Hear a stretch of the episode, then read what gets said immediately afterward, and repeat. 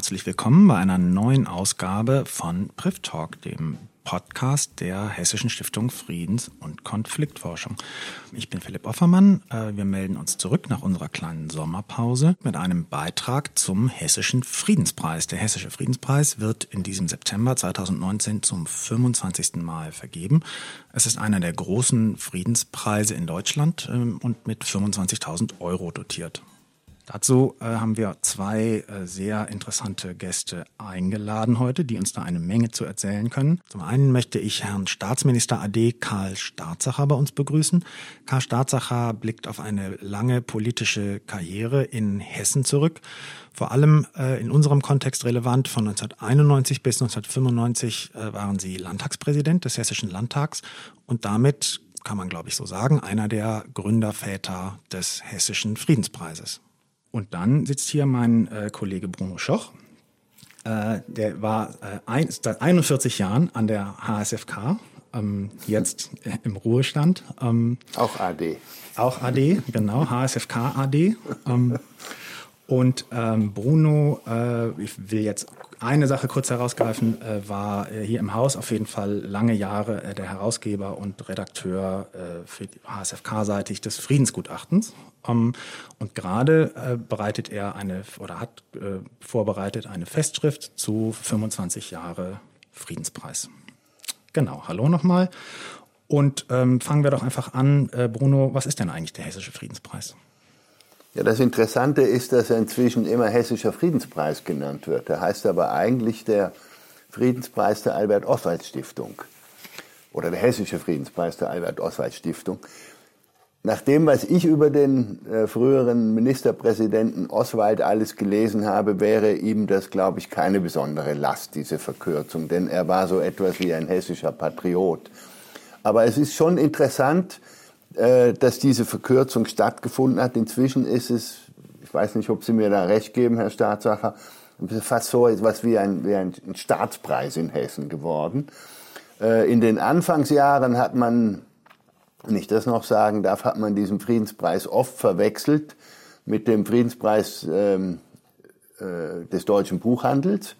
Oder man hat bis hin in die FAZ hinein den Friedenspreis und die HSFK gleichgesetzt was für uns als HSFK natürlich nicht besonders rufschädigend war. Im Gegenteil, es hat uns gut getan. Und vielleicht war das auch das Motiv oder eines der Motive, warum Oswald diesen Friedenspreis gestiftet hat. Denn er hat ja 1969, als er Ministerpräsident wurde, auch die HSFK angeregt und 1970 ins Leben gerufen. Also wir sind sozusagen sein Institut. Ein bisschen sein Ziehkind vielleicht. Und äh, wie kam es dann eigentlich zur Gründung des Hessischen Friedenspreises, Herr Staatsacher? Zunächst darf ich nochmal anschließen an das, Herr Schoch, was Sie gesagt haben, deutlich machen, es ist keine Einrichtung des Landes Hessen. Dass ich mit dem Hessischen Friedenspreis in Berührung kam, lag daran, dass ich 1991 oder 1994, als der erste Friedenspreis verliehen wurde, Landtagspräsident war und Albert Oswald und ich damals vereinbart haben, der Preis wird im Hessischen Landtag vergeben. Und ich ähm, stimme Herrn Schoch ähm, voll zu. Ähm, in der öffentlichen Wahrnehmung ist es inzwischen der hessische Friedenspreis. In der Berichterstattung in den Medien ist vom hessischen Friedenspreis die Rede. Und ich bin sicher, Albert Oswald würde sich über diese Entwicklung freuen. Ich will aber dazu sagen, dass der Hessische Landtag und auch die Staatskanzlei und der jeweilige Ministerpräsident dieses Projekt immer sehr positiv begleitet und unterstützt haben. Insofern ist es inzwischen der Hessische Friedenspreis. Zustande gekommen ist das, das hat mit, der, mit dem Lebenslauf von Albert Oswald zu tun. Albert Oswald war von 1939 bis 1945 Wehrmachtssoldat, hat also am Krieg teilgenommen, war danach in Kriegsgefangenschaft. Und ich bin sicher, dass das für ihn ein wichtiger Grund war, ich weiß das auch aus manchen Gesprächen, sich um das Thema Frieden zu kümmern. Dazu kommt, dass Albert Oswald und Ernst Otto Cempil auch persönlich guten Kontakt hatten.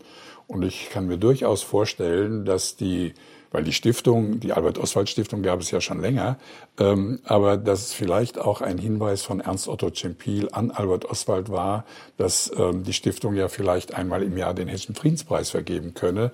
Das lässt sich heute nicht mehr aufklären, aber ähm, ich kann mir schon vorstellen, dass Ernst Otto Cempil, der ja auch zunächst ähm, Vorsitzender des Kuratoriums war, ähm, da eine ganz wichtige Rolle gespielt hat. Ähm, ich habe, als ich diesen Text geschrieben habe oder dieses Porträt von Albert Oswald, habe ich mich lange gefragt, warum 93? Er ist ja 76, muss er zurücktreten unter etwas unglücklichen Umständen mit diesem Helaba-Skandal oder ist dann zurückgetreten, ob er hätte müssen oder nicht, wissen die Götter. Und dann denkt man, warum hat er diese, die Stiftung hat er früher gegründet. Schon als er Ministerpräsident war, hat er eine gemeinnützige Stiftung gegründet. Aber warum 93 umgestellt auf Frieden? Jetzt kann man das interpretieren. Er hat im selben Jahr eine Art Autobiografie veröffentlicht mit einem Journalisten, so dass man sich überlegen kann, er wollte sozusagen sein Feld für die Geschichte bestellen. Das ist eine Idee. Und der Frieden, das hat Herr Staatsacher gesagt, war für ihn zentral, denn er war wirklich ein gebranntes Kriegskind, wenn man das so salopp formulieren darf. Die zweite Interpretation geht etwas tiefer. Man hat, oder die zweite Möglichkeit, dieses Jahr zu interpretieren. Es gab ja viele, die gesagt haben, 89, 90, 91, also mit der deutschen Vereinigung, mit der Öffnung der Mauer, dem Zerfall der Sowjetunion, des Warschauer Pakts, jetzt brauchen wir keine Friedensforschung mehr weil wir uns vorher sehr stark immer auf den Ost-West-Konflikt und auf die Rüstungskontrolle und die Abrüstung im Ost-West-Konflikt, die Rüstungsdynamik konzentriert haben. Und es gab amerikanische Politologen, die gesagt haben, jetzt haben wir das Ende der Geschichte erreicht. Es gibt kein alternatives Gesellschaftsmodell mehr. Der Westen hat triumphiert. Aber, und ich glaube, da war Oswald scharfsicht, äh, wie sagt man, äh, hat weitsichtiger oder hat, hat es schärfer gesehen. Es gab die Konflikte auf dem Balkan seit 91, Bilder, Kriege mitten in Europa, eine Stunde von, von hier aus entfernt, äh, hat man immer gesagt, und diese Lager, Massenvergewaltigung, Massenvertreibungen, das gehörte sozusagen zum Ende des Ost-West-Konfliktes mit dazu, der auf der einen Seite friedliche Auflösung des Warschauer Pakts und mehr oder weniger äh, der Sowjetunion glimpflich verlaufen ist, aber auf der anderen Seite gab es eben auch diese neuen Konflikte und ähm, es gab durchaus Leute, die gesagt haben, jetzt brauchen wir eigentlich erst recht das Engagement für den Frieden und insofern kann man dieses Jahr 93 auch so interpretieren als einen Ausdruck von ja, besonderer Weitsichtigkeit. Und wenn wir mal ein bisschen aus dem hinter die Kulissen blicken können, mal ein bisschen aus dem Nähkästchen plaudern können, was sind denn so ganz praktische Schwierigkeiten in der Arbeit rund um den Hessischen Friedenspreis und die äh, Vergabe des Preises? Also nach der Stiftungssatzung wird der Preis von der Stiftung vergeben. Aber es hat sich etabliert, und das ist auch gut so, dass das Kuratorium entscheidet.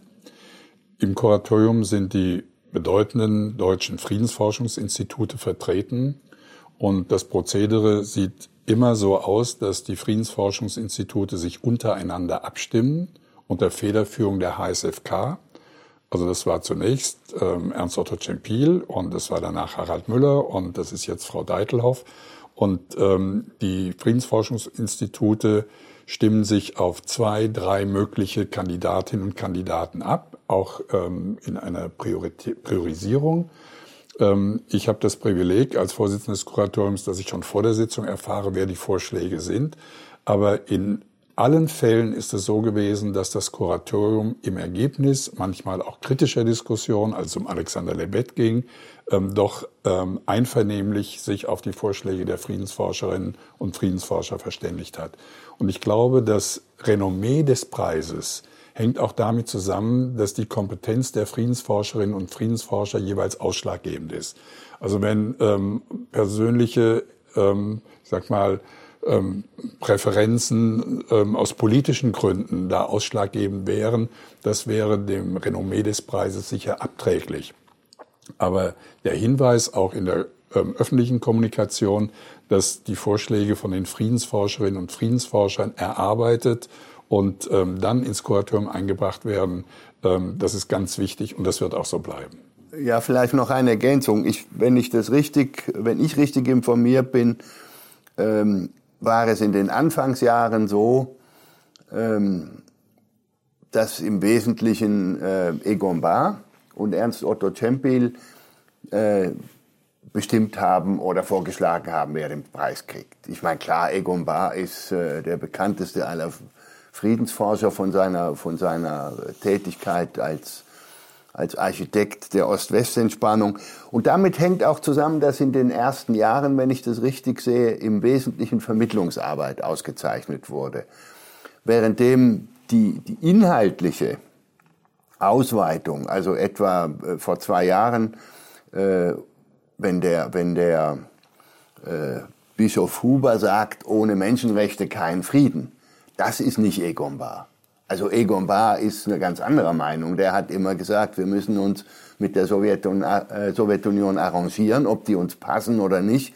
Und im Zweifelsfall ist der Frieden wichtiger als die Menschenrechte. In seiner Autobiografie steht fast wörtlich, Brezhnev war ein Segen für den Frieden. Und solche Formulierungen. Also das, das ist sozusagen, deswegen auch Lebet. Das ist sozusagen ein, ein, ein Verständnis. Und ich glaube, die, die äh, Friedensdefinition hat sich danach etwas ausgeweitet. Ich würde gerne noch ergänzen, Oswald muss ein unglaubliches Vertrauen in die Friedensforschung gehabt haben, dass er in diesem Kuratorium, was er ja am Anfang selber mehr oder weniger präsidiert hat, dass er da die drei großen Institute, die seit 87 das Friedensgutachten gemacht haben, dass er sagt, die sollen die Vorschläge machen. Das war überhaupt nicht selbstverständlich, denn die Friedensforschung war ja am Anfang politisch außerordentlich umstritten. Nicht bei Oswald, aber zu, wenn ich, da gibt's Artikel von, aus dem Bayern-Kurier, äh, da sind wir alle viel schlimmer als irgendwelche Sowjethetzer. Ja gut, aber da muss man wirklich auch berücksichtigen, dass Albert Oswald schon lange aus der Politik ausgeschieden war und eine gewisse Distanz zu den politischen Entscheiderinnen und Entscheidern hatte und dass sein persönlicher Kontakt zu Ernst Otto Cempil und auch zu Egon Bahr sicher mitbestimmend waren. Und ähm, es hat sich ja sehr schnell dann bestätigt, dass das eine kluge Weichenstellung gewesen ist. Ja. Genau, da sind wir auch tatsächlich mittendrin in den äh, in den äh, in der mit Preisträgern oder Preisträgerinnen, die über die es sicherlich Diskussionen gab. Also äh, Alexander Lebet, äh, da ging es damals um den Tschetschenienkrieg. Ähm, 1998 äh, wurde der ausgezeichnet. Ähm, und kann man daran denn vielleicht auch äh, eine gewisse Verschiebung der, äh, der Themen oder der Prioritäten äh, festmachen, Bruno? Du hast es gerade schon kurz gesagt. Also früher wurde vor allem äh, wurden Vermittler ausgezeichnet oder Vermittlungsleistungen. Und wie hat sich das vielleicht gewandelt im Laufe der Zeit?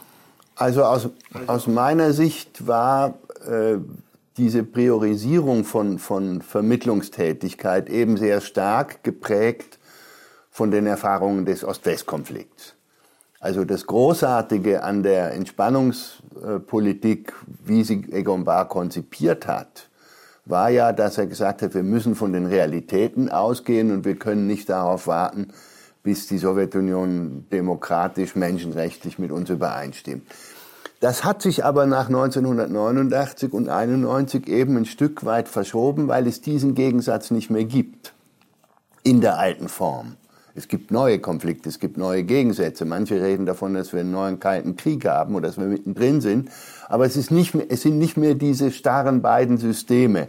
Und insofern, glaube ich, hat sich das gespiegelt, auch in dem Friedensverständnis sowohl der Friedensforscher wie auch der politischen Öffentlichkeit. Und insofern, glaube ich, hat es schon diese Verschiebung gegeben, was nicht heißt, dass Vermittlung nicht weiterhin wichtig ist. Das ist, wäre ja absurd. Aber zum Beispiel das innergesellschaftliche Friedensarbeit zunehmend äh, wichtig geworden ist. Das hängt mit der politischen Entwicklung zusammen. Also ich sehe da überhaupt keinen Gegensatz. Ich sehe auch nicht eine bestimmte Entwicklung, sondern das Motiv von Albert Oswald war, den Einsatz für den Frieden, ich sag mal, oder zu motivieren, sich für den Frieden einzusetzen. Schon bei der ersten Friedenspreisverleihung an Marianne Heiberg haben wir sehr schnell gelernt, dass der Frieden zwischen der PLO und Israel nicht ähm, gehalten hat.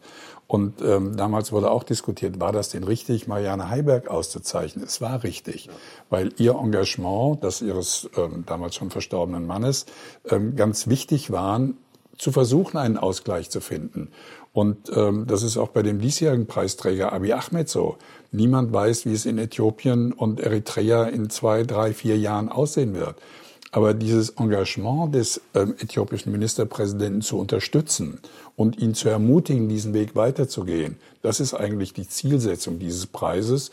Und ob da ein Ismail Khatib die Organe seines erschossenen Kindes ähm, für israelische Kinder spendet oder ähm, Alexander Lebet ausgezeichnet wird, das Motiv ist eigentlich immer dasselbe, so unterschiedlich die Bilder und die Persönlichkeiten sind. Mhm. Jetzt äh, haben wir schon einige der äh, Preisträger genannt, auch äh, den aktuellen äh, Preisträger in diesem Jahr. Äh, welche der äh, vergangenen Preisträgerinnen oder Preisträger hat Sie denn nachhaltig beeindruckt? Alle. Ähm, jeder und jede für sich. Ähm, es ist natürlich ein Unterschied, ob Sie dem Dalai Lama begegnen und Gelegenheit haben, mit ihm über seine Erfahrung in der Kommunikation ähm, zu berichten ich hatte dann auch Gelegenheit, den Dalai Lama in Dharamsala ähm, wiederzusehen. Ähm, das ist natürlich eindrucksvoll, aber ähm, genauso eindrucksvoll und bewegend ist es mit Ismail Khatib, dem Vater dieses ähm, Kindes, ähm, das in Palästina ähm, von Soldaten angeschossen wurde, dann gestorben ist und wo die Eltern dann entschieden haben, ähm, die Organe des Kindes für israelische Kinder, die auf Organspende angewiesen waren, zu spenden. Oder Dekka Ibrahim Abdi, eine Kenianerin aus dem Grenzgebiet zu Somalia. Das sind alles faszinierende Persönlichkeiten gewesen. Also ich möchte da ungern jetzt eine ähm, sagen, Priorität äh, sehen. Jede dieser Begegnungen äh, war unglaublich eindrucksvoll. Oder wenn ich zum Beispiel Hans Blix ähm, nennen darf, ähm, der dann auch gelegentlich in Frankfurt aus familiären Gründen gewesen ist und wo dann die eine oder andere zusätzliche Begegnung stattgefunden hat. Was wir auch versuchen, wenn das zeitlich und organisatorisch möglich ist, dass wir die Friedenspreisträgerinnen und Friedenspreisträger mit jungen Menschen in Kontakt bringen, dass wir versuchen zu organisieren, dass sie in Schulen gehen, mit Schülerinnen und Schülern über ihre Arbeit zu sprechen und ähm, die Resonanz der Schülerinnen und Schüler ist jedes Mal unglaublich positiv, äh, sehr eindrucksvoll, wenn sie erleben, wenn sie hören, wenn sie gesagt bekommen, ähm, wo und wie sich die Preisträgerinnen und Preisträger für den Frieden engagieren. Also, das sehe ich ein bisschen anders, Herr Staatsacher. Ich, ich teile Ihren, Ihren großen Respekt vor und äh, vor all diesen äh, Friedenspreisträgerinnen und Trägern und wir haben ja oft in der HSFK die Möglichkeit, am Vorabend mit Ihnen noch im kleinen Kreis zu diskutieren. Aber ich, ich war damals beim Dalai Lama sehr, sehr kritisch, muss ich sagen. Ich meine, der hat einen, einen Haufen Preise gekriegt, unter anderem den Nobelpreis, der, glaube ich, fast mit einer Million Dollar. Äh, und dann kriegt er nachher noch den Hessischen Friedenspreis. Da finde ich, kann man drüber streiten. Obwohl das Gespräch mit dem Dalai Lama in der HSFK, ne, in Wiesbaden, das war außerordentlich interessant. Mich hat am meisten, muss ich ehrlich sagen, Brahimi am meisten beeindruckt. Und zwar, weil er im Detail berichtet hat, in diesem kleinen Vorgespräch, wie er diesen Apartheid-Konflikt äh, in Südafrika gehandelt hat. Und wenn man so als Forscher immer sagt, ja, man müsste diesen, mit dieser Apartheid endlich mal aufhören, sonst geht es nicht voran. Und dann beschreibt er sehr konkret, warum der, der Minister oder Präsident, der Clark und Nelson Mandela nicht miteinander geredet haben, obwohl sie beide vernünftige Menschen waren und den Konflikt überwinden wollten und wie er dann mit welchen diplomatischen ähm, Strategien und auch Kniffs äh, er dazu gebracht hat, dass die beiden miteinander reden. Das fand ich schon sehr eindrücklich. Aber das heißt nicht, dass ich deswegen die anderen irgendwie mindern möchte oder sowas. Das Problem, bei dies, das Problem ist, es gibt weder in der Friedensforschung noch in der Philosophie, es gibt eigentlich keine richtig praktisch definierte äh, Vorstellung von Frieden. Frieden ist ein weites Feld.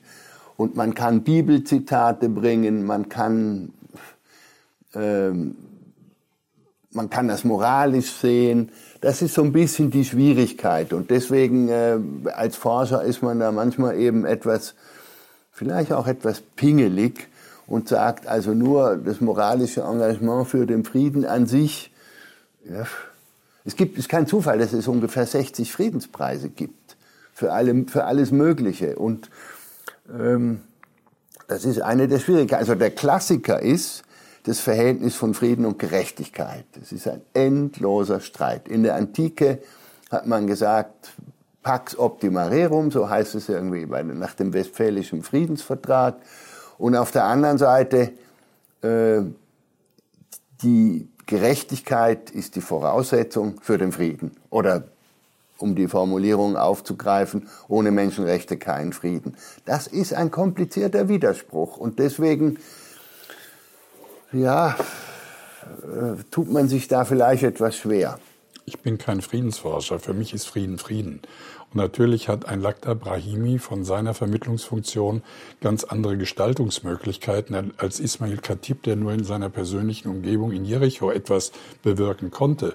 Die Unterschiede sehe ich durchaus. Ähm, aber das persönliche Engagement für Frieden, auch ähm, als wir den Mann aus Rio de Janeiro für sein Engagement in den Favelas ähm, engagiert oder ausgezeichnet haben da möchte ich jetzt nicht unterscheiden, der hat viel erreicht und der hat was ganz Tolles gemacht und der hat nur wenig erreicht. Die Spielräume sind sehr unterschiedlich. Frieden ist für mich das Bestimmte. Und jeder und jede, die sich für Frieden engagieren und einsetzen, selbst wenn sie am Ende nicht erfolgreich sind, sind eigentlich auszeichnungswürdig. Also ich würde einen Punkt gerne ansprechen, weil Sie ähm, zweimal die Preisverleihung an den Dalai Lama so ein bisschen kritisch ähm, betrachtet haben. Wer die Situation in Tibet sich vergegenwärtigt und die Situation in Tibet mit anderen Regionen, ähm, nicht nur dort, wo die Uiguren sind, sondern ähm, auch in anderen ähm, asiatischen Ländern oder in der ehemaligen Sowjetunion, im Süden der ehemaligen Sowjetunion vergleicht. Ähm, eine solche Auseinandersetzung, wie sie dort leider stattfindet, hat in anderen Regionen zu erheblichen Konflikten mit erheblicher Gewalt geführt.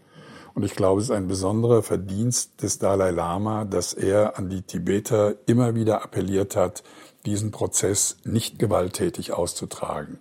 Und ähm, ich weiß, dass ähm, auch in Deutschland ähm, Politiker das kritisch gesehen haben, weil sie sagen, ja, dann sind unsere Beziehungen zu China möglicherweise an dieser Stelle ähm, angestoßen. Das kann nicht ausschlaggebend sein.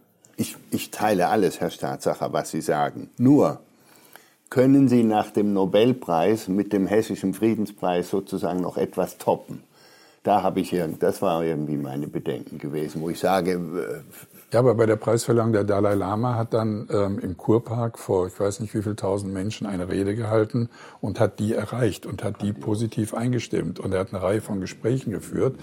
Ähm, es gab auch Proteste gegen den Dalai Lama, auch bei späteren Besuchen, aber ähm, dass er damit auch viele Menschen erreicht und positiv zum Thema Frieden ähm, für sich einnimmt, das finde ich ist, ist unheimlich gut jenseits der persönlichen Erfahrung, die man in solchen Gesprächen macht. Das ist dann eher fürs Anekdotenbüchlein. Ja, ich bin seither auch das erleuchtet. Wir auch, das Hand wollen wir auch ein bisschen herauskitzeln hier. Wir wollen ja nicht nur für die Galerie hier produzieren. Er hat, äh, es hat ihn eine, in dem Gespräch in Wiesbaden hat ihn eine junge Kollegin gefragt, was er denn sozusagen abschließend, was man denn für den Frieden machen kann. Ich weiß, ich glaube, die Simone, ich weiß es gar nicht mehr, oder eine Praktikantin. Und dann hat er, an, hat er nachgedacht und dann hat er angefangen zu erzählen. Äh, Erziehung ist wichtig und Schule ist wichtig und hat so Details äh, äh, erzählt. Und plötzlich hat er sich selber unterbrochen und hat furchtbar gelacht. Er hat ein sehr ansteckendes, frohes Lachen. Und dann sagt, dann haben wir alle geguckt, wieso lacht er jetzt plötzlich? Und dann sagt er, was erzähle ich Ihnen über Schule? Ich war überhaupt nie in einer normalen Schule. Also das ist schon sehr eindrücklich. Jetzt äh, wird ja in diesem Jahr mit Abiy Ahmed Ali, Sie äh, haben es schon gesagt, äh, ein aktiver Politiker ausgezeichnet, der Ministerpräsident von Äthiopien, der aktuelle, amtierende Ministerpräsident. Ähm, ist das ein Risiko? Ich sehe kein Risiko. Ähm, er hat zu Beginn seiner Amtszeit ganz wesentliche Weichenstellungen in Äthiopien vorgenommen. Er wird, ähm, ich weiß das aus Berlin, von der Bundesregierung sehr positiv wahrgenommen. Die Bundeskanzlerin hat ihn im November zum Afrika-Gipfel eingeladen. Ähm, Bundespräsident Steinmeier war im Januar in Äthiopien. Ähm, der hessische Wirtschaftsminister fährt jetzt im Herbst nach Äthiopien. Andere reisen dorthin. Und das ist natürlich auch eine Reaktion auf sein großes Engagement. Übrigens nicht nur, was den Ausgleich mit Eritrea betrifft, sondern auch, wie er innenpolitisch viele Dinge neu gestaltet und ähm, verändert hat. Ähm, manche ähm, äußern sich kritisch im Hinblick darauf, ähm, was seine persönliche Vergangenheit betrifft, dass er Soldat gewesen ist. Kann man sagen, vielleicht ist das sogar die Voraussetzung, dass er diesen Weg jetzt gehen konnte und gegangen ist. Und wir haben im Kuratorium gesagt, ähm, wir wollen mit dieser Auszeichnung nicht nur äh, würdigen, was er im Friedensschluss mit Eritrea bewirkt hat, obwohl wir wissen, dass in Äthiopien noch nicht alle Probleme gelöst sind. Und wir wollen ihn damit ermutigen und äh, motivieren, diesen Weg weiterzugehen. Und ich glaube, ähm, das rechtfertigt den Preis zu 100 Prozent. Ich sehe das auch nicht mit dem Risiko. Wenn, wenn man Risiko misst sich ja am Ergebnis. Und wenn man sagt, wenn es nicht einen Weltfrieden gibt, ist jeder Preis eigentlich für die Katz.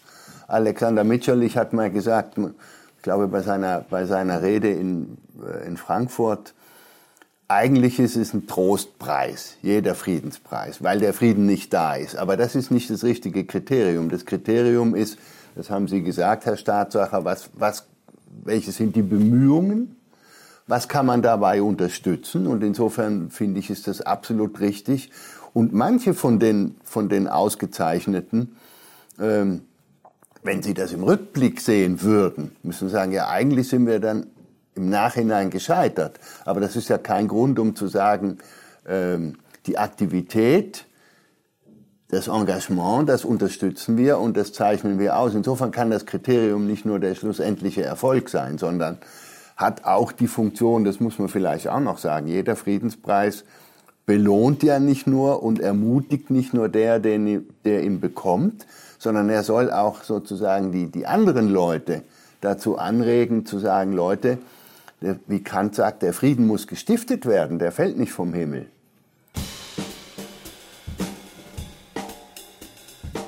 Ja, vielen Dank an Karl Staatsacher und an Bruno Schoch. Das war unser Gespräch zum Hessischen Friedenspreis, der am 23. September 2019 zum 25. Mal vergeben wird. Äh, Im Hessischen Landtag wird das Ganze sein.